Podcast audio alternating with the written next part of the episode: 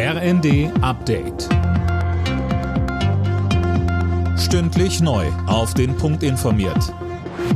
Ich bin Dirk Jostes. Guten Tag.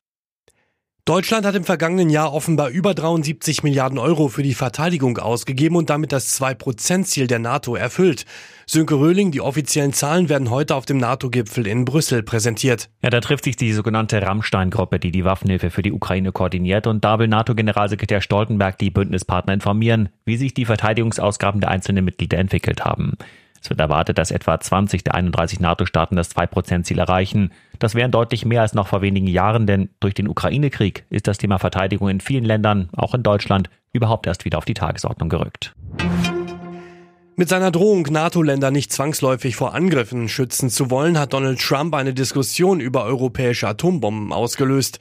Die SPD-Spitzenkandidatin für die Europawahl Barley hatte das ins Gespräch gebracht und dafür bekommt sie nicht nur Kritik aus der Opposition. Auch Verteidigungsminister Pistorius von der SPD hält von der Debatte nichts.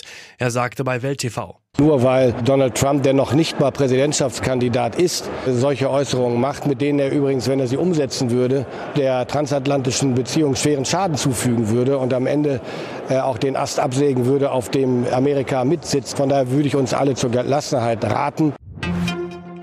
Die SPD wirft Justizminister Buschmann vor, nichts gegen steigende Mieten zu tun, wie die Rheinische Post schreibt, weist die SPD-Fraktion darauf hin, dass die Mietpreisbremse Ende nächsten Jahres ausläuft.